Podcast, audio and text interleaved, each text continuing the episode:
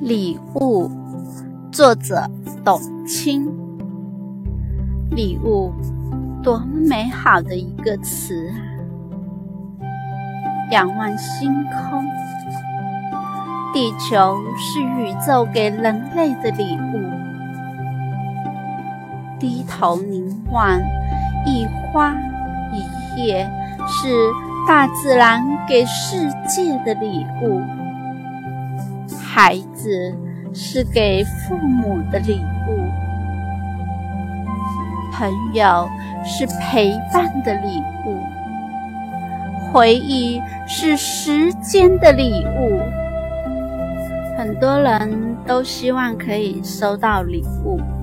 那张童话经营管理分享会的礼观点是：你想收到的礼物，是你。真心想要的吗？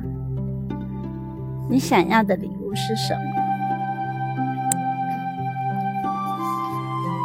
思考看看，是某一个物品，还是某一件事情的结果，还是某一个人？今天就先跟大家分享到这里，谢谢大家，拜拜。